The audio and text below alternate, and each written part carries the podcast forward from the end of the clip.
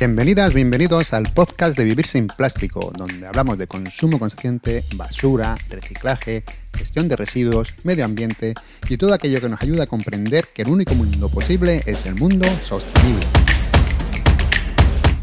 Hoy nuestro invitado es Fernando Follos, experto en medio ambiente industrial, con el que vamos a hablar de gestión de residuos en plantas de reciclaje y otros temas varios.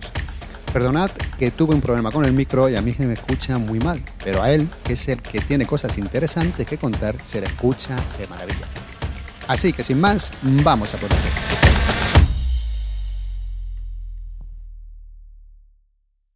Hola Fernando Tocayo, muchas gracias por aceptar nuestra invitación y bienvenido al podcast de Vivir sin Plástico. ¿Qué tal? ¿Cómo estás? Muy bien, muy bien, aquí andamos. Eh, con ganas ya de hablar con vosotros, que os sigo desde hace mucho tiempo y la verdad es que me, gusta vuestro podcast y, me apetecía, cuando, cuando soltasteis la invitación, me apetecía recoger el guante. Me has trabajado, me alegra. bueno, lo primero, ¿te puedes presentar un poco a ti mismo y decirnos cómo llegaste a especializarte en medio ambiente industrial? Bueno, y de paso también explicarnos qué es el medio ambiente industrial, porque yo creo que mucha gente no lo sabe.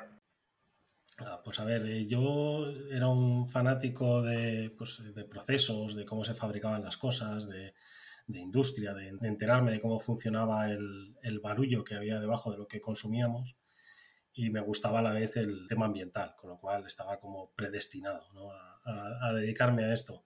¿Y a qué me dedico? Yo soy un resolvedor de problemas y, como me decía un cliente, un recogedor de mierdas. vale, me dedico a ir a las empresas a, a ver qué problemas tienen con residuos, con emisiones, con vertidos, con, sus productos, eh, un poco todo en general, e intentar darle una vuelta de tuerca para que sean lo más limpitos posible dentro de la, de la realidad, del esquema, ¿no? O sea que es un poco mi, mi función. Yo tengo la imagen de que la industria no mira con muy buenos ojos a los de medio ambiente, que es algo así como dirán, uff, ya está aquí este de medio ambiente, a ver qué nos cuenta hoy, ¿no? ¿Es así o, o me lo imagino? Cuesta convencerles, cuesta convencerles. Yo siempre he dicho, yo siempre he entrado en las industrias cuando empecé en, mi profesión, entraba diciéndoles que no les cobraba y que me quedaba con un 20% de lo que les ahorraba pues, de la factura, ¿no? de gestión de residuos y demás. Y bueno, aquello me sirvió para granjearme algún cliente y algún impago también, cuando decidió que no había ahorrado tanto, ¿no? Pero bueno, a ver, es difícil, es difícil vender el medio ambiente como un activo en la industria, pero bueno, también tienes industrias que se mojan. Tienes, es el yin y el. Es decir, tienes industrias que solo te buscan para hacer chanchullos y industrias que te buscan para mejorar sus procesos. La verdad es que esta es buena estrategia de marketing, ¿no? El quedarte con el 20%. Sí, era, era, era. Ya no lo hago, ¿eh? No vaya a ser que me llame la gente. No, no, no, no. Era, pero dejaba muchos impagados porque luego era muy difícil, ¿sabes? La gente no se terminaba de creer mm. que le habías generado ese ahorro económico y demostrarlo. Era difícil y sobre todo cuando era mucho, pues digamos que el cliente no le gustaba adelantar ese dinero. Entonces, estaba, estaba fastidio. Bueno, nosotros como consumidores finales relacionamos reciclar con lo que nosotros ponemos en los contenedores, pero en muchos casos somos los que menos residuos generamos. Por ejemplo, con el papel y cartón creo que somos el 20% solo de lo que se recoge corresponde al consumo doméstico, el 70% es industrial. ¿Sabes si ocurre lo mismo con el resto de materiales? No, con el resto no. Es decir, papel y el cartón es mucho, madera igual, el vidrio no tanto. Es decir, ahí hay metales, volúmenes es brutal en industria Depende, cada material es, es, distinto. De todas formas, una, una precisión. A mí no me gusta decir que nosotros reciclamos, porque es que lo odio profundamente. Es decir, los consumidores segregamos, ah, separamos y le facilitamos la vida al reciclador. ¿vale? Pero es distinto, es distinto. Vale, me gusta mucho esa aclaración, tienes toda la razón. En el primer episodio de este podcast hablamos con Alberto Vizcaíno sobre reciclaje o sobre la separación en nuestro caso eh, pues ya que no lo ha escuchado, que yo recomiendo que lo escuche, hoy me gustaría centrarnos más sobre la gestión de residuos en las plantas de reciclaje. Por simplificarlo un poco, nosotros separamos, echamos los residuos en un contenedor, llegan a una planta de clasificación, ahí llegan a una planta de reciclaje y después por fin llega al cliente final. Parece muy fácil, pero esto no es tan sencillo. ¿Cuál es la función de estas plantas de reciclaje? Pues a ver, eh, tienes de todo tipo. El, reciclaje en España muchas veces, lo que es el reciclador, la figura sigue siendo el del clásico chatarrero, es decir, poco más que se dedica a triturar, segregar, meter un sistema de, separación de metales, una mesa desimétrica para separar plásticos, es decir, un poco ese es el sistema, ¿no? Sigue siendo un poco eh, burdo, digamos, demasiado sencillo, no está muy tecnificado. Entonces, bueno, esa es la función. Y luego llegar al reciclador final, pues depende de qué flujo y depende de, qué material, pues unos consiguen muy buen reciclaje y otros pues no tan bueno. Estamos en un mundo en que todo, por desgracia, se mueve por dinero. ¿Cómo se obtiene el beneficio en todo este proceso? Bueno, pues el beneficio depende del sistema, de quién lo monte y cómo lo monte. Hay gente que se puede beneficiar mucho y gente que se beneficia poco. Si hablamos de sistemas eh, de gestión, pues hay beneficio sacado del consumidor, evidentemente, que es el que... O sea, todos los beneficios vienen del consumidor. Yo eso lo tengo muy claro porque al final el que paga es el consumidor. Somos nosotros. Pero en el caso de los sistemas, pues el beneficio viene directamente por lo que te cobran, por el producto, por el envase o, o lo que sea. Y en el caso de los gestores, el beneficio puede venir de lo que te cobren por gestionar el residuo o de lo que ganen por el, material que, consigan reintroducir en ciclo, ¿vale? que, consigan reciclar. Esos son los dos entrantes. A más que aprietes de uno o del otro, pues eh, menor beneficio económico hay. ¿vale? A ver, el, mundo de los residuos, yo tengo muchos clientes que son gestores y gestores, son nuevos sistemas, no trabajo hoy por hoy para ningún sistema, pero los que son gestores, muchos entran pensando que me voy a forrar con X residuo y no conozco todavía yo ninguno legal que se esté forrando. ¿Vale? Es decir, los, precios son muy justos, trabajan con volúmenes muy elevados, se les aprieta mucho las tuercas, la mentalidad esa de que como es un residuo, pues no tiene valor, ¿sabes? Es como, ah, esto, todavía la seguimos teniendo mucho, entonces es, es complicado, es un mundo muy complicado, muy duro. Sí, aparte que es muy, muy variable el precio de los residuos, ¿no? ¿De, qué condiciones varían, por ejemplo? Que hay veces que dicen, ahora mismo el plástico o cualquier otro material tiene unos precios muy bajos en el mercado, otras veces sube. ¿De qué depende todo esto? Pues eh, depende de cómo jueguen ellos el propio mercado, de cómo estén los mercados exteriores, de quién sea el que esté detrás de cada material. Es decir, al final acaba siendo una especie de juego o de trampa mortal, de hecho, ¿no? Por ejemplo, yo qué sé, el papel aquí en España pues está comandado por una gran empresa y alguna un poquito menos grande, pero principalmente una. Entonces, ¿quién marca los precios? Pues esa una. ¿Y a qué juegan los demás? Pues al precio que marque esa una.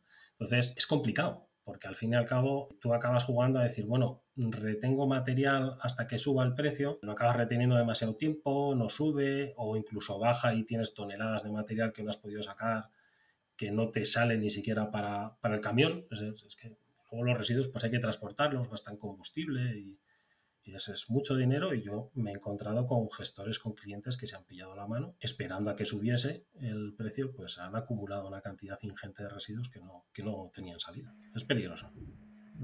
Pero ¿hay algún límite en el tener los materiales sin tratar? ¿Algún límite de tiempo que te diga la...? Legalmente sí, sí, sí. A ver, legalmente si son no peligrosos y los vas a llevar a reciclaje son, dos años. Y si son peligrosos tienen que ser seis meses, no los puedes tener más. Lo que pasa que, bueno, digamos que en el mundo de los residuos, al final, pues entre una sociedad y la otra, pues cuando se me acerca el tiempo te lo mando a ti, guardan otros dos años. ¿Vale? Al final sí, sí, yo me he encontrado, mira, para que te hagas una idea, yo me he encontrado con un cliente que mandó un residuo a, reciclar y al año, año y pico le volvió el mismo residuo con sus propias etiquetas que lo cogía él para reciclar, que dijo, dice, pero si este, este, este pack lo mandé yo ya hace tiempo y ganaba dinero, que dices, pues algo raro está ocurriendo aquí. ya te digo, sí. Raro, ¿no? Rarísimo. Rarísimo, sí, sí, Madre mía. Encima, que le venía bien, ¿no? Diría, bueno, lo reciclo otra vez y, gano dinero, ¿no? A ver, este hombre en, este caso en concreto alucinó, ¿no? Porque él se quitó el stock porque no, no, podía seguir acumulando ese residuo y entonces no quería pasarse esto. Digamos que es un gestor responsable, ¿vale? No, no quiere forrarse y lo que quiere es sobrevivir. Y cuando vio que se le iba de la mano, pues tocó durante un tiempo y dijo, bueno, pues lo, mando a otro gestor que gane dinero. Pero el otro debió pensar lo mismo, el otro lo mismo, el otro lo mismo, al cabo del año y pico le volvió a llegar. Y claro, el tío dijo, dice, pero bueno, intentó tirar del hilo y a él mismo le fue imposible saber por cuántos gestores había pasado. O sea que Al final es un mundo muy retorcido. ya veo, ya veo. Bueno, uno de los problemas que me estás diciendo es la acumulación de materiales por mucho tiempo. Esto en ocasiones lleva a que haya incendios. Creo que hay cuatro locos por ahí, como tú, como tú dices, que está desde 2016 haciendo un seguimiento de los incendios de las plantas en gestión de residuos y demás. ¿Cómo ha sido la evolución de estos incendios durante estos años? Pues mira, hasta este año la evolución del número de incendios era creciente claramente creciente. El año pasado llegamos a alcanzar los 100 incendios en un año, que ya vale, o sea, que ya vale, que es una borrada, son muchos incendios. Y cuando empecé a seguirlos me parece que estaban pues, en torno de los 20, una cosa así. O sea, el crecimiento ha sido exponencial. Y este año, pues con la crisis y demás, pues se ve que hemos generado más residuos de los que, de los que puede asimilar el sistema y eso genera CAS y buenos entrantes y demás. Y, y bueno, pues no ha habido tantos incendios ha sido más, más tranquilo el año, siendo un año potente. o sea, no ha habido tantos, no seguimos esa tendencia ascendente, pero me parece que se queda como el tercer año con más incendios, una cosa así, se va a quedar por ahí. Yo creo que se quedarán unos 80 incendios, una cosa así. Sí, que son, sí que son. Que, son, son muchos, son muchos. En el año 2018, cuando China prohibió la entrada en el país de ciertos residuos, entre ellos el plástico, ¿Notasteis cómo se afectó esto en el número de incendios que, se provocaron después? Bueno, que se provocaron. Sí. Hubo después, perdón. Los dos grandes picos de subida de incendios coinciden, llámame mal pensado, ¿eh? O sea, la correlación no implica causalidad, pero bueno, digamos que algo huele mal cuando China amenaza. Hubo una primera amenaza de cierre o de limitación de mercados y se incrementaron muchísimo los incendios y cuando ya lo hizo real y cerró el mercado, que ojo, no cerró el mercado al residuo, porque cerró el mercado esa al rechazo, ¿vale? Que es distinto. Pero cuando lo cerró, pues claro, evidentemente todo lo que salía de aquí, hasta que encontró otra salida a otros mercados alternativos, pues eh, se acumuló y se quemó. Sí, es que vamos, lo que has dicho tú también es una, una buena puntuación, porque es verdad que no, a veces prohibió la entrada de plástico, no, prohibió la entrada de plásticos, bueno, y otros materiales sin calidad, ¿verdad? Que se sigue pudiendo enviar cosas, pero con una calidad que ellos definen, vamos. Sí, sí, de hecho, yo, a ver, yo tengo un cliente que manda a China y a Turquía, manda plástico reciclado bueno, y a ese le avisaron desde el principio que con él no iba a haber problemas, o sea, los propios chinos, o sea, o sea que no, no te asustes que tú no vas a dejar de entrar aquí, porque enviaba un plástico muy bueno y lo tenía muy fácil de vender allí. O sea que realmente luego no, no hay tanto problema para lo que es el, reciclador bueno, pero claro, el malo, pues le quitas la vía de salida. Ojo, hasta que encuentras, luego se ve el pico y luego se ve cómo baja un poquito cuando ya empiezan a salir otros países que asumen esa entrada. Entró Marruecos, entró Brasil, entró Tailandia, en fin, hay una serie de países que empezaron a asumir esa salida. Sí, lo que ocurre que es como que si se están moviendo de sitio, pero al final no vamos a la raíz del problema, ¿no? Que es cómo gestionar esos residuos en casa o cómo evitar esos residuos. Sí, porque además es lo suyo. No tiene sentido que un residuo vaya a China o un, rechazo de un residuo vaya a China. O sea, porque si no tiene valor, no debe tener valor ni aquí ni en China. entonces, ¿para qué va para allí? Si es que vamos, es lo que todo el mundo pensaría, ¿no? Si hay que reciclarlo, bueno, pues que se recicla aquí y luego si en China hacen los juguetes, hacen todas las cosas de plástico, necesitan material, bueno, que se porten ya la, materia prima, pero no que haya estos viajes de basura, vamos, entre continentes. Sí, un tráfico, además es un tráfico brutal, la, cantidad de, cargas que salen es, es muy bestia. Bueno, en el caso de los incendios, los gestores dicen que no suelen acumular grandes cantidades durante mucho tiempo porque dicen que el material pierde calidad y que los incendios pueden estar más relacionados con las condiciones meteorológicas, como la sequía. Creo que has investigado un poco sobre esto. ¿A qué conclusión llegaste? Matemáticamente correlación no hay. Es decir, se pueden poner como quieran, pero las matemáticas son las matemáticas. Y hombre, evidentemente, claro, nadie o casi nadie le prende fuego a los residuos cuando está lloviendo y hace frío más que nada por éxito. La gente se suele esperar a cuando hace calorcito y aquello arde bien. Entonces, eh, sí que es cierto que hay una eh, tendencia, además por lógica, porque no todos los incendios son provocados, lógicamente, es decir, hay incendios que son fortuitos, accidentes, etcétera, etcétera, pues por lógica suelen producirse más en verano, ¿vale? Pero aún así, creo que la correlación la calculé y salía un 0,4. Es decir, matemáticamente no podrías decir que hay ni correlación. No, no ha lugar a al tema meteorológico, más que nada porque además luego hice un segundo esfuerzo que fue comparar los incendios forestales con, los incendios de gestores de residuos. Y mientras que los incendios forestales bajaban, los de gestores de residuos se multiplicaban por 10, entonces que no tenía sentido. No iba a una correlación y de hecho los incendios forestales sí que tienen mayor correlación con la temperatura, pasaban me parece que era de 0,7, una cosa así, y sin embargo los, los de residuos pues no. No, yo creo que no va tanto por ahí. Eh, ¿Has investigado si hay alguna correlación entre el tipo de material que se quema con el precio que tiene en ese momento en el mercado? No lo he investigado, pero lo empecé a hacer con algún material y, hombre, sí pintaba alguna cosa. Lo que pasa que es difícil porque, eh, a ver, mis datos están sacados de prensa y los datos de precio del mercado de algunos materiales pues no son tan sencillos de encontrar. Entonces, al final se complicaba mucho el tema para llegar a una conclusión decente y poder dilucidar qué incendio. Sobre todo el problema era mm, qué se había quemado en cada incendio. No es algo que te vengan todas las noticias, no lo puedes saber, las cantidades nadie las dice nadie te cuenta nada, con lo cual, claro, yo es que además soy de ciencias, con lo cual, si matemáticamente no lo puedo poner encima de la mesa, no lo pongo. Entonces, al final se quedó en agua de borrajas ese. Bueno, por ejemplo, en un documental de Radio Televisión Española, Residuo en Venta, un capitán del Seprona decía que un mínimo del 15% de estos incendios son provocados. Pero lo que pasa es que para decir esto tienen que hacer un peritaje y estar muy seguros. Por lo que puede que haya más intencionados, pero que no se hayan podido determinar por lo que estamos hablando como mínimo de un 15%. ¿Se están tomando medidas para controlar esto? Qué gran pregunta. No, lo sé. Bajo mi punto de vista, desde luego, no todas las que se deberían de tomar, porque evidentemente la lacra sigue encima de la mesa. Que se estén tomando medidas, pues hombre, yo en algunas administraciones sí que he visto mayor presión o mayor eh, seguimiento ¿vale? a los gestores y en otras no. Yo he visto comunidades autónomas que han pasado a interpretar que lo que tienen que hacer es presionar más y al final lo que están haciendo es presionar más a los gestores, entre comillas, legales o más formales, y sin embargo dejan de perseguir a los más ilegales, porque no son tan visibles, por decirlo de Entonces, al final terminas generando la situación contraria, es decir, el único que medianamente lo hacía bien, le estás apretando las tuercas y al final estás consiguiendo que busque la salida del otro, y al otro no le haces ni puñetero caso. Con lo cual, he visto comunidades autónomas que están teniendo un rebote en, los gestores por eso. No es tan sencillo como parece. Es difícil, es difícil. Un diputado de Ecuo, eh, Juancho López de Uralde, creo que en el 2017 presentó ante la Fiscalía de Medio Ambiente una denuncia solicitando la investigación de estos incendios y la respuesta que le dio el gobierno fue que era competencia de las comunidades autónomas.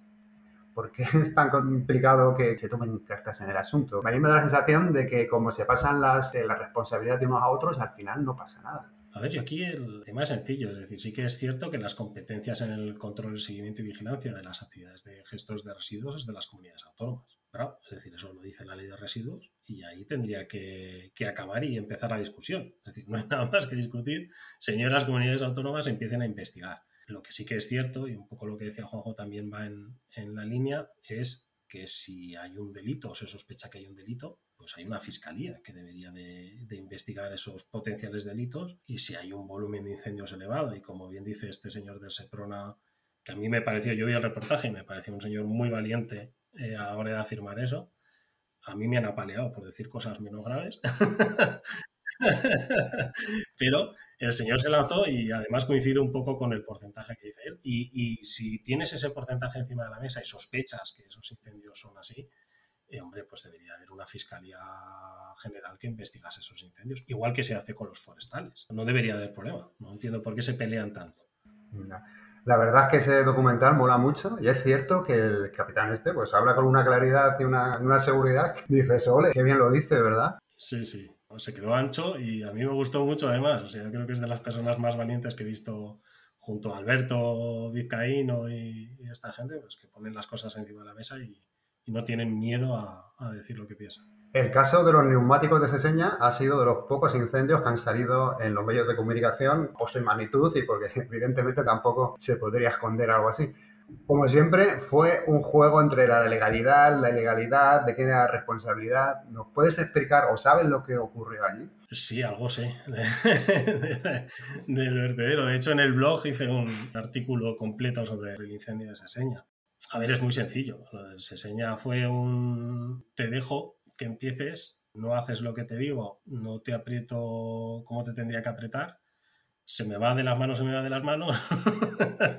y para cuando te quieres dar cuenta con esa agilidad que tiene la administración, pues acaba siendo un problema de dos comunidades autónomas. Es no hay nada mejor en esta vida que ponerte entre dos comunidades autónomas para diluir el problema y que terminen por no hacer nada. Y es lo que ocurrió, ¿no? Al final yo creo que fue una dejadez de control y seguimiento con un señor que era lo que era y que se dedicaba a lo que se dedicaba y una falta de resolución del problema luego grave que bueno, no, no sé cómo acabará judicialmente eso, si es que acaba en algún momento. Si los precios de mercado, por ejemplo, son bajos y no compensa venderle los materiales a nadie, eh, las incineradoras no están interesadas en ese material, por ejemplo. No compensa llevar el material, incinerar y por lo menos sacar algo de dinero aunque no obtenga el beneficio. A ver, las incineradoras pueden ser de dos tipos. Pueden ser de las que queman a lo que les pille o de las que queman valorizando, es decir, que sean, pues, eh, que aprovechen energéticamente el, producto. Si tú quemas valorizando, evidentemente el producto tiene que tener un PCI, tiene que tener un poder calorífico suficiente como para que te sea rentable eh, meterlo al horno. Si no, no te interesa. Si eres una incineradora y solo te dedicas a quemar, vas a necesitar combustible y le vas a cobrar una pasta al que te lleve el residuo para quemar. Al final la incineración no es tan... ¿Pero quién cobra la pasta? ¿La incineradora al...? Al otro gestor, sí, sí. O sea, ¿te cobra por dejar los residuos ahí, la incineradora? Hombre, claro. Si el residuo no tiene un valor calorífico y tú no puedes aprovecharlo desde el punto de vista energético, a ver, todos comemos al final de mes. Ya, pero me refiero, y si el residuo tiene valor calorífico, ¿también te sigue cobrando la incineradora por llevarlo allí? Depende del tipo de residuo que sea. Si a él le sale rentable la valorización energética, lo suficientemente rentable como para utilizarlo, sí. Y si no, pues te cobrará un plus. Eso ya depende de cada, de cada gestor. Un incinerador es un gestor de residuos y se dedica a gestionar residuos quemándolos. Mm, ya, ya, pero yo pensaba que era al revés, ya que le va a sacar el valor luego con la valorización, yo pensaba que ellos pagaban por gestionar los, residuos. No, no, de hecho las, las propias cementeras, por ejemplo, que valorizan muchos residuos, te cobran por los residuos. Depende mucho del valor que tenga ese material para la persona que lo va a utilizar. Si no tiene valor, pues te lo va a cobrar. Luego las incineradoras hay que partir de la base que la gente se piensa que dice, no, como lo quemas, pues ya le sacas valor y tal. Eh, bueno, ahí hay que contar también que las incineradoras legales y que están funcionando bien y que, hacen todo lo que tienen que hacer, tienen unos requerimientos en cuanto a emisiones a la atmósfera que son brutales. Por, la chimenea prácticamente tiene que salir ¿vale? aire, aire santiguado, una cosa brutal. Y eso implica que tienes que gastarte muchísimo dinero en tratar esos gases. Entonces implica consumo de reactivos, implica gestión de cenizas, implica lavado de gases, consumo de agua, gestión de lodos, es decir, ahí hay una serie de costes adicionales a la incineración que si lo haces bien, sube mucho la factura. ¿eh? La incineración no es barata, ni en inversión, ni bien hecha. Ojo. Ya, ya. Los países del norte de Europa, por ejemplo, están apostando, yo creo que por ella. Y si se gestiona bien, es limpia, como tú dices, no tiene ningún problema. Sí, sí, sí. Vamos a ver, a nivel de emisiones, hoy por hoy no tienes ningún problema desde el punto de vista de lo que emita por la chimenea, siempre y cuando lo trates bien. Es decir, tecnología tienes para evitar que salga por la chimenea productos peligrosos o dañinos para la salud. Sí, Ahora, bajo mi punto de vista, ahí no te quitas el problema. Es decir, tú puedes llevar a que salga por ahí, vamos, lo que te digo, agua bendita, sin ningún problema. Pero claro, eso implica que estás pasando todo a un residuo. Entonces, al final es un traslado de contaminación. Es decir, lo quemo, le prendo, cojo lo del aire y lo vuelvo a meter en otro residuo. Y dices, pues, pues hemos hecho un pan con unas tortas. ¿Y qué se hace con los residuos estos y con las cenizas que salen de las incineradoras? Vertedero. Vertedero. Sí. Y creo que es como, como un tercio de lo que llevan, algo así, que se queda de cenizas. Sí, sí, sí. A ver, claro, los residuos al final y dependiendo de lo que estés gestionando, pues te puedes encontrar con un volumen de inquemados bastante importante. Sí, sí. es que al final no deja de ser un residuo. Se quema el carbono que tienes que quemar, pero... O sea, que eso que nos venden en el norte de Europa, que no tienen ya vertederos, no, me suena a mí ya muy cierto, ¿no? a ver, tú, claro, tú le puedes prender fuego a todo. Si a todo arde con la gasolina necesaria. Eso es así, ¿vale? Pero al final siempre te queda un residuo. Y los gases los tienes que tratar y generan residuos, en fin es un poco la pescadilla que se muerde la cola. Y al final los residuos que te quedan, dependiendo de lo que quemes, algunos de ellos contendrán metales pesados, es decir, serán incluso peligrosos y tendrás que inertizarlos, tendrás que encapsularlos o tendrás que hacer determinadas cosas para conseguir verterlos o inmovilizarlos en algún punto. ¿no? Hay cenizas que luego se reaprovechan en construcción o cosas de ese estilo, pero bueno, ya digamos, la salida cada vez se va complicando más.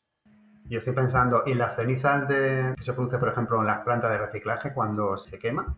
¿Eso se trata de alguna forma? Eso, porque a lo mejor algunos productos son peligrosos también, ¿no? De los que se queman. Eso habría que preguntar cuando hagan la rehabilitación de esos incendios, ¿dónde van? Yo interpreto que, sí, es decir, en la de, creo que cuál ha sido la de Chiloeches, me parece, que ha sido la última que han rehabilitado, que ha costado una pasta, ha hecho, creo que ha sido Traxa. Eh, ahí se han ido millones de euros en tratar todo lo que quedó allí quemado o no quemado, más suelos contaminados, evidentemente, porque ahí no solo es lo que se quema y queda, sino lo que se quema y respira y se va por la atmósfera y lo que se queda en el suelo de lo que se vierte. Porque luego los bomberos tienen que apagar los incendios y no lo hacen con mantitas ni soplando, es decir, lo hacen con agua y eso genera vertidos, genera problemas ambientales muy graves hablando de los bomberos, en ese documental también decía que para ellos es una, una faena, porque claro, son pilas a lo mejor de materiales que son de, yo que sé, de 7 metros y que es muy difícil meterte por ahí porque, claro, se empiezan a quemar, que se pueden caer y, vamos, no son incendios fáciles para ellos. A mí me parece, el cuerpo de bomberos me parece un cuerpo de valientes. Así, claro, cuando van a un gestor que está ardiendo, porque sí que es cierto que muchas veces incluso te dicen que está ardiendo una cosa y ha habido casos en los que luego han asomado otras algún gestor de residuos de la zona de Andalucía que ardía papel y cuando empezaron a pagar el papel salió amianto. El vertedero este vasco que se hundió, este famoso, ese resulta que fueron los bomberos allí pensándose que eran vertederos de residuos urbanos y cuando estaban apagándolo le dijeron que había amianto. Y luego en el río pues han asomado otras cosas que indican que había otro tipo de residuos, ¿no? Entonces, son valientes, son valientes porque te enfrentas a algo que no sabes qué se está quemando, no sabes qué componentes tiene, no sabes quién quemados deja, porque muchas veces esa parte tampoco está muy bien detallada en los planes de emergencia. Y sí, es peligroso. Me parecen muy valientes. Una cosa, volviendo un poco a lo de antes de las, de las cementeras. Y las cementeras, yo que no sé por qué, yo no me, me fío mucho. ¿Tienen controles suficientes como, por ejemplo, una incineradora? Sí, sí, de hecho, es que yo conozco, he visto y he visto autorizaciones y he estado trabajando con ellos, están muy controlados, se les exige bastante y además desde el punto de vista lógico de proceso, la incineración mejor que puedas tener es una cementera.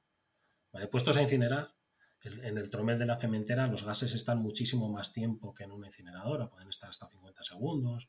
Entonces, están circulando mucho más tiempo, se quema mejor, los residuos se degradan mucho mejor. Entonces, desde el punto de vista del proceso está muy bien pensado la cementera como coincineración. Ojo, si me da igual meter cemento y lo que me interesa es quemar residuos, eso ya no es una coincineración, es una incineradora que fabrica cemento cuando le apetece. Eso son cosas, son cosas distintas. Eso no lo sabía, o sea, que son más incineradoras camufladas que, que cementeras. Algunas sí, algunas se han terminado convirtiendo, sobre todo con la crisis, el tema de CO2 y demás, pues han terminado convirtiendo en una especie de incineradoras grandes que además fabrican cemento.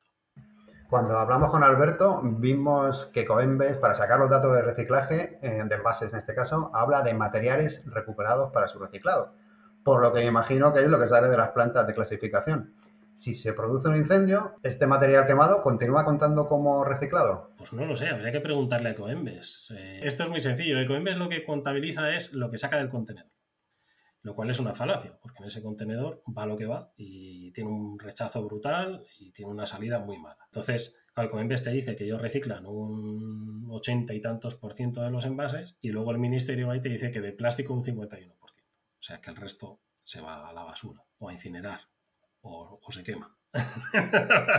Ahí está, ¿no? Ahí está nuestro porcentaje que no sabemos. Ahí está el truco. Es decir, no hay que contabilizar lo que sale del contenedor amarillo, sino que hay que contabilizar lo que recirculas al sistema. Y esa información, pues no la tenemos. Y entre medias todo es oscuro. Ya, porque me imagino que luego ya incluso cuando pasen al cliente final, tendrá rechazo, ¿no? O sea, que tampoco todo el plástico, todo el aluminio, el material que sea que le lleven, que le lleguen, lo podrá aprovechar. Tendrá... Yo siempre sigo la máxima de que todo reciclaje no es perfecto. Es decir, da igual lo que recicles, sea plástico, sea vidrio, sea eh, metal, va a tener una serie de residuos durante todo el proceso de reciclaje e incluso durante el propio aprovechamiento como materia prima.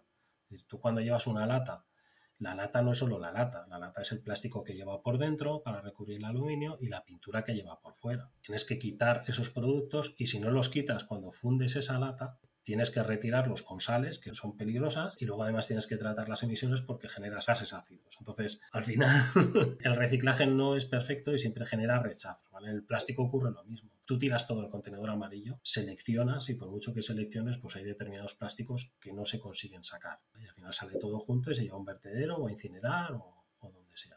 Esa es la parte que hay que tener muy en consideración a la hora de hablar de, reciclaje de residuos. Y por eso el reciclaje nunca podrá formar parte, bajo mi punto de vista, de la economía circular como tal. Así es, yo creo. Quizás no interese tampoco al gobierno que se sepan los datos correctos de reciclaje, yo pienso muchas veces. Porque si es así, llegarían todavía más multas de Europa. O. No lo sé, yo la verdad es que no siempre, bueno, ya me conocéis por redes y demás, que soy muy macarra y siempre me meto con estas cosas, ¿no? Yo siempre pido y exijo tanto a Ecoembes como al Ministerio que deberíamos de saber esos datos. Con el nuevo Real Decreto que tenemos ahora en, información pública, Alberto sé que se está poniendo tibio de poner observaciones y alegaciones, pero yo creo que voy por el folio 16 de alegaciones y no me he leído más de la mitad. Es decir, o sea, que me queda todavía. Pero es que es así, es decir, tenemos que exigir que quede blanco sobre negro cómo están haciendo las cosas y, es decir, si yo hago el esfuerzo de separar, a mí me tienen que decir qué hacen con eso que estoy separando. Eso yo lo tengo clarísimo y, no me pueden engañar. no me quiero dejar engañar. Eh, dices que uno de los problemas de la gestión de residuos es que se paga por adelantado y que cuando ya la gente tiene el dinero en mano, luego les cuesta soltarlo para, claro, para que la gente recicle bien. ¿Cómo, ¿Cómo se podría cambiar esto? Muy sencillo. No pagues hasta que no te gestione el residuo, obliga a que el mercado funcione así. Es decir, como funciona todo, ¿no? Es decir, voy a una frutería y no le digo, dame un kilo de naranjas, te lo pago ahora y ya me lo darás mañana. O sea, a lo mejor el frutero se pira si hacen todos los clientes eso, ¿no? Ese es un poco el, el funcionamiento. Yo creo que todos adquirimos un servicio, adquirimos un producto y lo pagamos. Pero cuando lo adquirimos o cuando nos dan ese servicio. Es decir, yo soy consultor y a mí los clientes casi ninguno me paga por adelantado. Casi todos me pagan cuando les doy el informe o el proyecto, lo que sea. No es tan difícil. Entonces, si yo tengo un residuo, te pido que me lo gestiones de la forma A y tú me tienes que demostrar que lo has gestionado y te pago. Ahora no te pago y adiós no es una buena idea. Entonces, eh, al final es lo que les ocurre muchas veces a muchos gestores. Recopilan mucho dinero, acumulan residuos, una ganancia, es una entrada muy potente, sobre todo al principio, pero luego se les acaba el dinero para gestionar como habían dicho que tenían que hacer.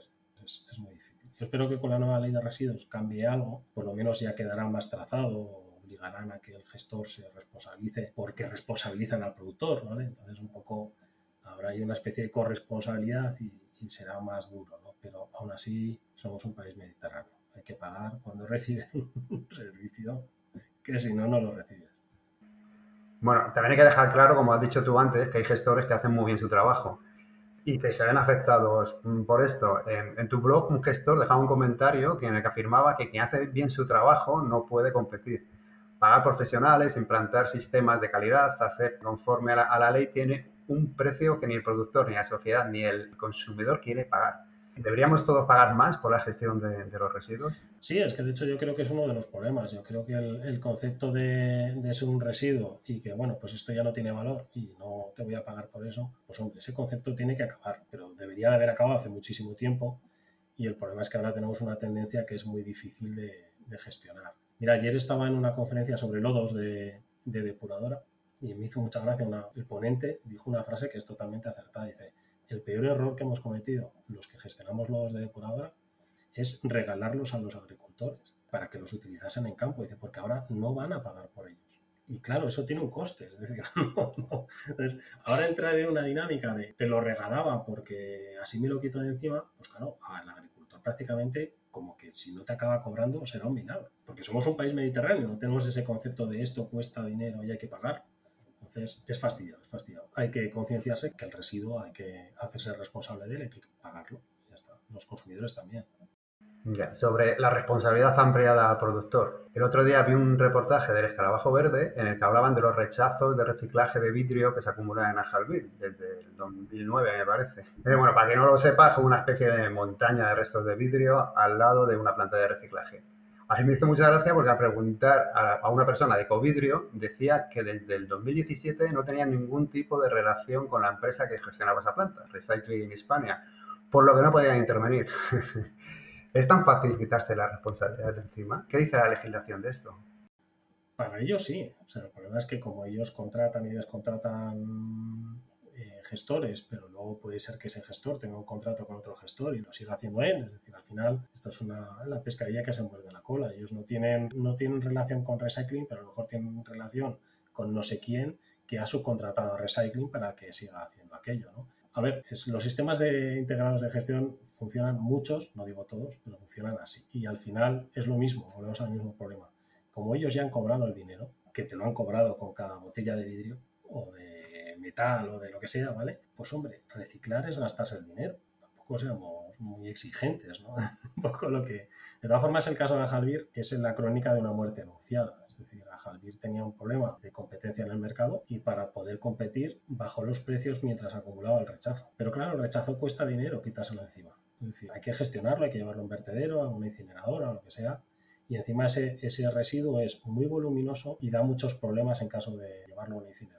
Entonces, la salida es complicada del rechazo del vidrio. Cuesta pasta y si no te la gastas, pues se va acumulando y cada vez cuesta más pasta y al final pues te acaba saltando la valla y genera una montaña de 16 metros de altura y se acaba metiendo en el terreno del vecino. De todas formas, mira, para que te hagas una idea, del vidrio concretamente a mí me sorprende si el motivo fuese reciclar bien el vidrio, lo separaríamos por colores, porque el vidrio tal cual lo reciclamos no se recicla bien. O sea, tal, cual lo segregamos los consumidores, no se recicla bien. El vidrio mezclado por colores, a un gestor le cuesta mucho separarlo. La efectividad para determinados vidrios, como el blanco, que es el que utilizamos casi todos, es muy baja y al final no se acaba consumiendo. Para fabricar vidrio blanco nadie consume vidrio reciclado porque te lo ensucia. Mientras que si lo separásemos en origen, pues sería mucho más sencillo para reciclarlo. Pero por más que lo digas, no, fíjate que no inventan los contenedores con colores separados. Pues eso yo me acuerdo cuando empezó en Madrid reciclando vídeo, por lo menos, había dos contenedores. Uno para el verde y otro, eso, fíjate, hace años, dos años que tengo. Uno para, bueno, para el de color y otro para, para transparente. Para el blanco, sí, y sin embargo desapareció. ¿Por qué? La pregunta es ¿por qué? Tenía una lógica, claro, ¿verdad? Porque si se mezcla luego, separar eso no debe de ser barato luego. No, se, se separan con máquinas ópticas, que son un, pastizal en inversión, que van segregando cada cachito de, vidrio en función de la densidad de color que tiene y consiguen hacer una segregación bastante buena. Pero, por ejemplo, en el caso de Jalvir, el señor que estaba allí, cuando yo lo conocí, tenía que hacer cuatro pasadas casi para conseguir vidrio blanco. Es decir, tenía que reintroducir cuatro veces el, para conseguir un vidrio decente, que se lo admitiese en una, una vidriera. Y eso es dinero, al final no es rentable. Y al final, pues directamente no se mete, porque te va a fastidiar el producto. Tu cliente lo admita, admita una rebaja de lo que ellos llaman color blanco, pero si no, un vidrio blanco no recicla, el ámbar recicla porcentaje bajito y el verde o el oscuro que le llaman ellos, pues sí que ya un cincuenta y tantos me parece, pero, pero sigue sin ser el reciclaje bueno que se tendría que hacer. De hecho, hay países en Europa que reciclan por colores. Ya, pues fíjate que siempre parece que el vidrio es uno de los materiales que más fácil se recicla. Hombre, a ver, tiene un reciclaje, creo que estaba en cerca del 79,8, una cosa así. Es decir, un porcentaje de reciclaje bueno. Lo que pasa es que podría ir mucho más allá si se hiciese mejor. La pregunta es por qué no se hace mejor. Bueno, y antes también se llevaba el casco, que es una cosa que tampoco sería mala idea. En el caso del vidrio, que no hacía falta de reciclarlo, que yo muchas veces cuando tiro una botella al contenedor, digo, madre mía, qué tontería. ¿Cómo nos complicamos la vida, no? Con lo sencillo que sería lavarla de nuevo y utilizarla. Y de hecho se hace, es decir, el canal Oreca, el canal que llevan los bares y restaurantes, se utiliza mucho y lo mandan a rellenar. Es decir, no es algo que no se hacer porque se hace. es que parece algo como inviable ahora. Dices, vamos, sería lo lógico normal. Yo hago algo en mi casa, no cojo el vaso y lo echo a reciclar. sí, sí. porque no interesa, es decir, hay un SIG que se dedica a reciclar, no le puedes quitar el... el, negocio, ¿no? Bueno, pues que se dediquen a la limpieza de, de envases.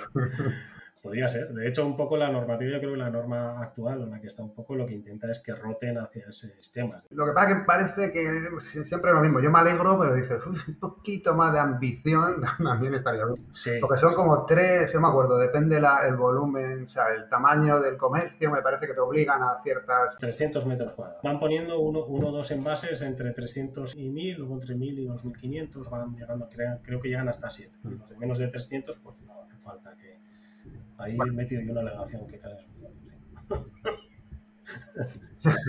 Bueno, es un, es un, buen comienzo, ¿no? A ver si se empiezan a, darse cuenta y luego van aumentando. Siempre, a ver, yo, la idea de, presionar a minoristas yo creo que está, entiéndeme, es decir, presionar, es decir, de imponer determinadas condiciones en la cadena o en la parte de la cadena que sí que puede imponer eh, cosas, creo que es una forma inteligente de hacerlo. Aunque como tú dices, que estamos metidos en este mundo, parece que siempre decimos, que poco, joder, poco más, aprieta ahí. la política, por desgracia, funciona así. Cambiando un poco de tema, el jefe del, Seprona decía hace poco en una entrevista que el tráfico de residuos mueve mucho dinero y que va a ser uno de los problemas más graves de los próximos años. ¿Por dónde crees tú que pueden ir los tiros en este caso? Es que yo creo que el jefe del Seprona lo ponía en futuro en estas declaraciones que tú comentas y yo creo que es un presente y es un pasado. Tráfico de residuos siempre ha sido un problema gordo. Se ha fugado muchísimo material a países del tercer mundo y países de Asia y demás eh, porque sí, porque aquí no salía rentable y porque como somos ricos, que me lo haga otro. Pero es, eh, ha, sido, es, y a mí me gustaría que no fuese en el futuro Y es tan sencillo como, como trazar bien todo desde el principio. Es decir, yo, lo que no me parece admisible es que tuvieras informes del, ministerio donde saques cuentas de entradas y salidas y te falte un 50% de los residuos.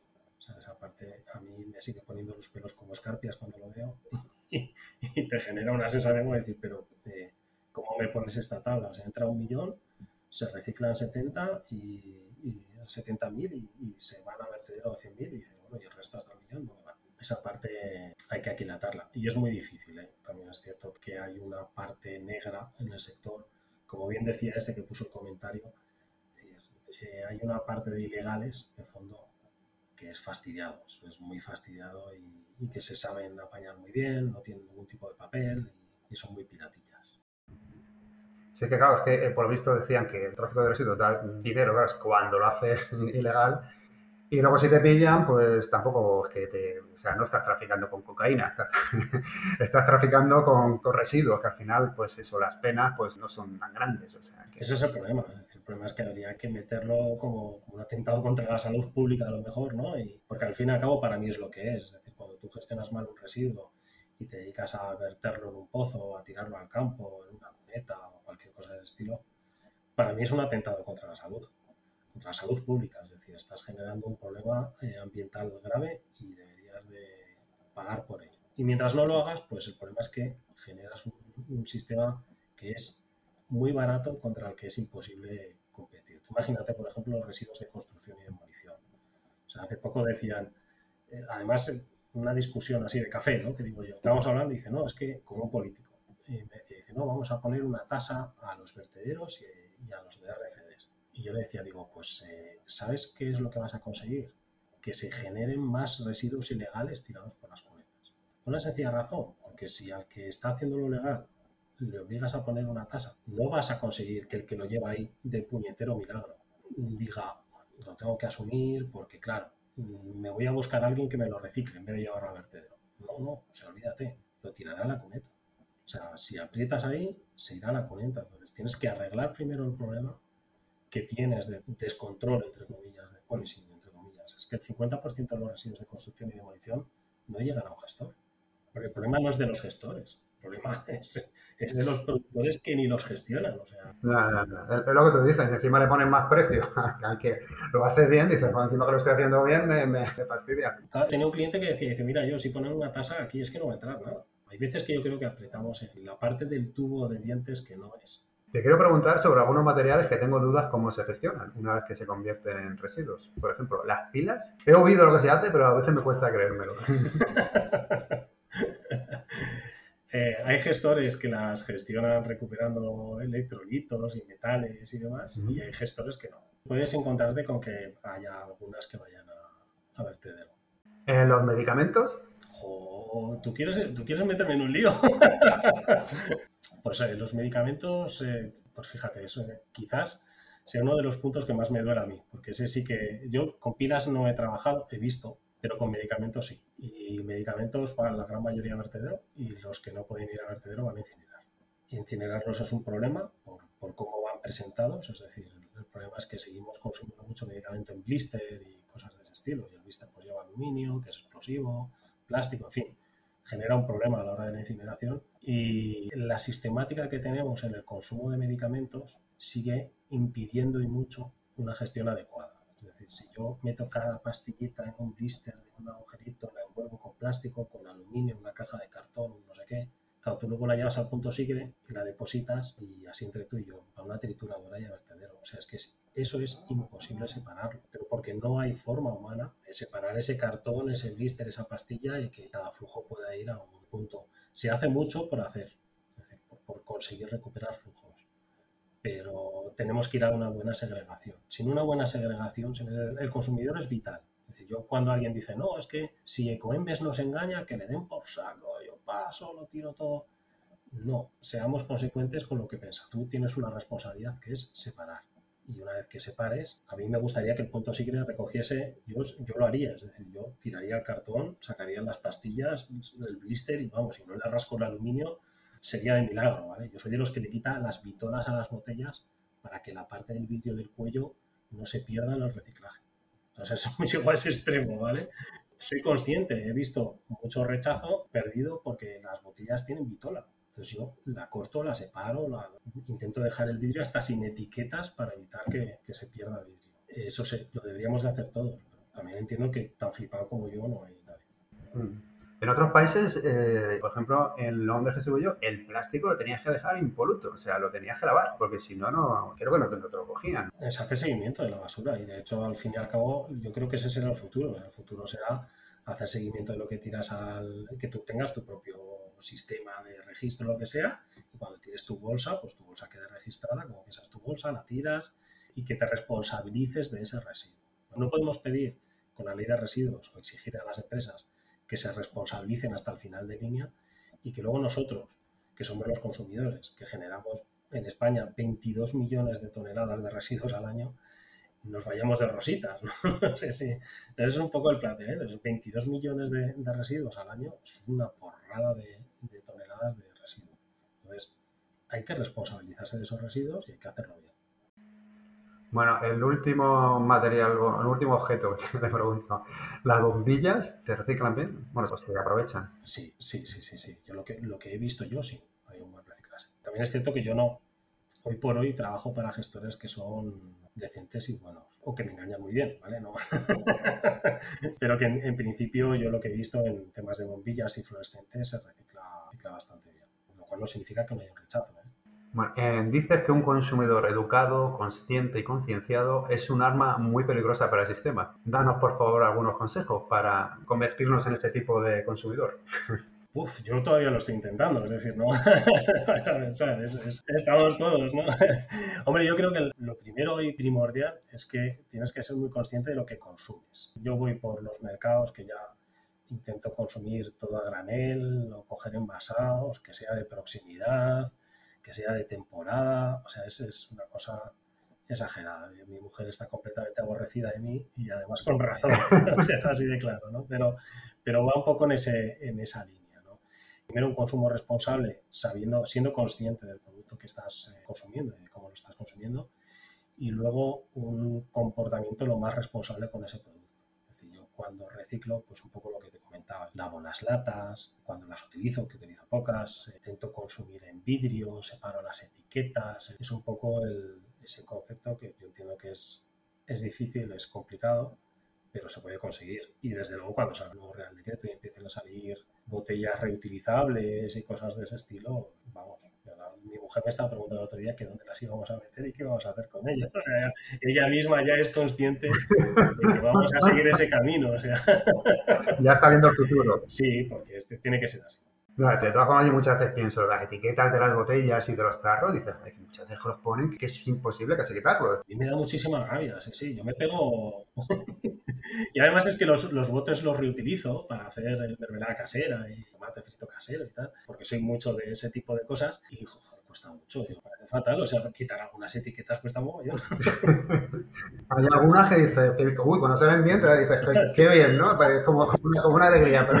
Yo he estado tentado de tuitear alguna vez así que he quitado alguna de, unos espárragos, fue la última vez que lo dejé en, agua y luego lo quité y dije, joder, qué bien, este, me entraron ganas de tuitear, he quitado muy bien la etiqueta. es que es un motivo de alegría, ¿eh? parece una tontería, pero es un motivo de alegría. ya, el día empieza, empieza o acaba mejor. Esa es una de las cosas que, por ejemplo, yo sí que lo he puesto en, una de las alegaciones de la ley, que sí que creo que es importante. Una de las cosas que se han dejado a la hora por ejemplo, de hablar de los, de los envases multimaterial, es esa. Tienes que no solo ir a un tema de utilizo un tarro de, de vidrio, sino a irte a un tema de cómo lo utilizo y cómo lo diseño y hasta dónde me meto. Hay que empezar a pensar en dejar de poner vitolas a las botellas, en poner etiquetas que sean fácilmente extraíbles, es decir, todo ese tipo de cosas que a posteriori van a facilitar el reciclaje del material, para mí son vitales. No estamos en plazo de decir, bueno, ya en la siguiente, pasado 23 años, de una norma a la otra, pues coño, para la siguiente no lo dejemos que la hemos liado. Mm, hay tonterías como, no sé, los precintos de muchas tarros a lo mejor de legumbres. Ni se reciclan ni nada y es que encima está molesta. Si es que eh, hay sistemas que son infinitamente mucho más sencillos que, que, muchas de las cosas que se han planteado, que además si te fijas se han planteado a posteriori y muchas veces es más un tema de marketing, de cimiento del, del envase o de, o de, venta de estanqueidad o de esas cosas que son absurdas. Que, hemos tendido a cosas absurdas, pues el otro día estuve mirando para comprar, no sé, eran garbanzos o alubias. El caso es que está en un centro comercial. Mirad, me fui porque es que hemos pasado de los bases de plástico normal y corriente, con las lentejas metidas dentro, ahora para darle una apariencia más rústica, más ecológica, más green, pues es un envase de tela que dentro lleva una, una bolsa de plástico que luego está con un precinto de otro plástico distinto que te hace como una correa que dices, joder, si somos gilipollas, y perdón por la expresión, esto es absurdo, menos producto, más envase, esa, parte es la que tenemos que empezar a rechazar.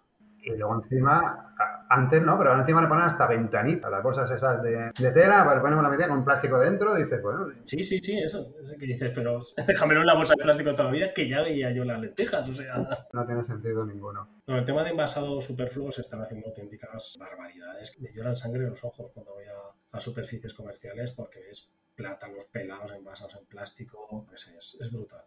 Ahora con la nueva ley dicen que frutas y verduras, a no ser que sean mayores de un kilo y medio, no se van a poder envasar. Esperemos que así sea. Ojalá. A ver, para empezar, tú fíjate que le han dejado abierta la ventana a la Agencia Española de Alimentación y ya te deja una ventana abierta que se pronuncien ellos. Es decir, bueno, a no ser que la Agencia Española recomiende que tal. O sea que mientras no lo hagan, pueden hacer lo que quieran desde el punto de vista legal. O sea, ya estamos entrando en esa de cuánto tardará en pronunciarse la agencia española. Porque claro, si tarda lo que viene a tardar una administración en este país, que son cuatro años. Cuatro años. O sea, son cuatro años. Yo qué sé, no sé, pregunto, no sé. O sea, no lo sé. Los trámites en este país se alargan durante años. Es decir, si, si tiene que estudiar cada uno de los alimentos la agencia española, eh, determinar cuáles son perecederos o susceptibles de necesitar un envasado y en qué condiciones y de qué forma de almacenamiento, y eso lo tiene que poner en el mercado, y aparte lo tendrá que informar y tal, pues hombre, tranquilamente los dos añitos tranquilos que te los pegan. Si es que no son más. Uf, y más luego que lo que digan también, y alegaciones y no sé qué. Es que ese es el problema. El problema es que cuando metemos un trámite adicional en una ley que dejamos abierto a poner a la Agencia eh, Española de, de, Seguridad Alimentaria a decir si los eh, señores tienen que poner un plástico a un plátano, porque si no se deteriora o se pone negro, pues oiga, no, usted que le quiten el plástico, que se han vendido toda la vida sin plástico. Pues es que en frutas y verduras, es que aquí nos vamos a entrar en una discusión, como han metido esa parte del artículo, yo ya me lo veo. Ahora empezarán que si es que si los plátanos se ponen negros y que realmente se ponen en bandeja porque así van en atmósfera protectora y duran tres meses más en cámara. Ya tienes la excusa perfecta para seguir poniendo bandejas y, y plásticos a los plátanos. Los pepinos, el no sé qué. Sí, digo plátanos por no decir cualquier otra producta que eh, para terminar, porque nos estamos yendo ya del tiempo que tenía pensado, ¿cómo ves el futuro? Ostras, pues si me preguntas eso. Depende del día que me levanto, sí, sí, yo soy un poco diapasón, ¿no? Un día estoy positivo. Yo veo avances, pero los veo muy lentos para la evolución ambiental que estamos teniendo. Y sobre todo en los últimos años, temas de cambio climático, tema plásticos, ya estamos empezando a, están empezando a salir una serie de noticias que te dan un poco la señal de alarma de que a lo mejor tendríamos que correr un poquito más si queremos entrar en una dinámica que sea más coherente. Yo ya lo de sostenible no te sé decir, ¿no? Yo creo que estamos en una senda en la que es difícil que convirtamos esto en sostenible, pero por lo menos que alarguemos lo suficiente como para que nuestros hijos disfruten de algo decente. No digo ya nietos, digo hijos. pues me veo con un canto en los dientes. A mí me da mucha pena, ¿eh? tengo una niña de 10 años y uf, se me ponen los pelos como ¿no? cuando hago cálculos de evolución de temperaturas o de temas de plásticos o contenido de productos químicos plastificantes y demás en sangre, en orina y tal, y ves estudios y tal, y dices, uff, no le estoy dejando yo la mejor herencia a mi hija y no sé lo que le dejaré a mis nietos. Sí, es la verdad que cuando, sobre todo las noticias del cambio climático, cuando las lees últimamente, dices, madre mía, ¿cómo no tomamos medidas más urgentes?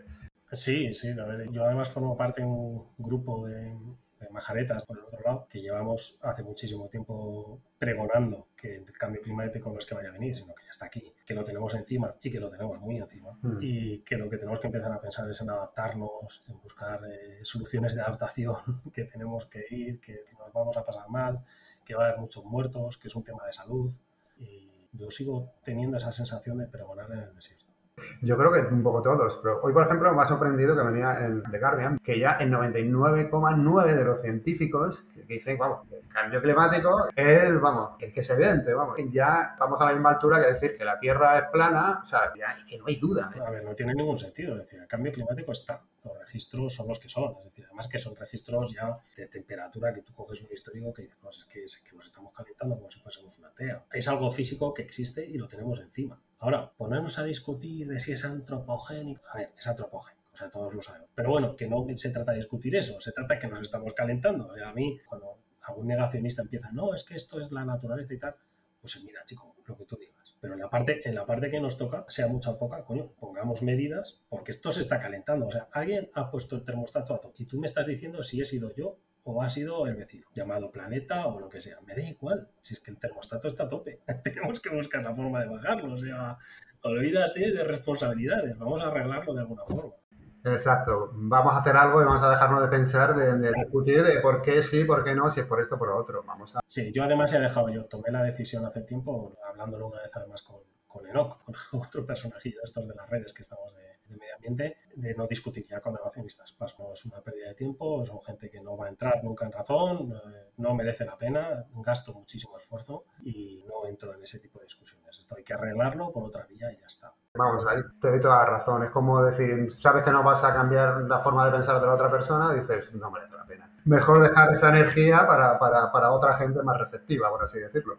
No, y para hacer cosas constructivas. Ya tienes que pensar. Eh, el problema es que estamos en un punto en el que tenemos que empezar a pensar en que hay que hacer cosas y que cuanta más gente se sume al carro, mejor. Yo ya he asumido que no puedes subir al 100% de la gente, ya me gustaría a mí. Pues con que se suban 98, pues oye, el resto ya que hagan lo que quieran. Ojalá, vamos, que hay un 2% por ahí haciendo lo que quieran. Claro, ya está. Yo que sé, que hagan lo que les dé la gana, que vayan en cocharracos de 4x4 y quemando todo lo que sea, pero por lo menos en 90 y tantos por ciento estamos de acuerdo y nos ponemos las pilas, pues algo podremos hacer. Bueno, yo creo que vamos a dejarlo ya, que se nos ha ido un poco de tiempo. ¿Hay algo más que quieras añadir? Ah, no, que me lo he pasado muy bien, que ha sido un, placer y que lo que siento es hablar tanto que te saco, saco siempre de, la línea. No, no pasa nada, no, no pasa nada. Eh, ¿Dónde te pueden encontrar las personas que quieran seguirte para ver? Ostras, pues escucha, con que pongas follos en, cualquier. o sea, tengo un apellido que es lo suficientemente característico como para que no, no me pierdas. Sales tú primero, follos y. Sí, follos, Si pones follos en Google, procura poner Fernando Follos, ¿vale? No, porque si no te pueden salir algunas páginas un poco picantonas, pero pones Fernando Follos, el primer calvo que te salga es eso. El resto de, de resto de follos tienen pelo. Pues nada, Fernando, la verdad es que un placer hablar contigo. Muchas gracias por dedicarnos tu tiempo, por tu sabiduría y por todo. Gracias a vosotros.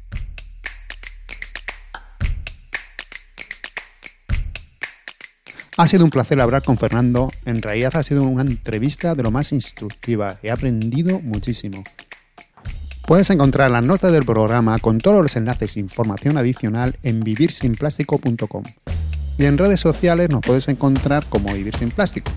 Y nada más pedirte que le des a me gusta, que lo compartas en redes sociales, que te suscribas al canal o cualquier otra cosa que nos ayude a llegar a más personas. Quedamos en 15 días con otro tema súper interesante. Sed felices.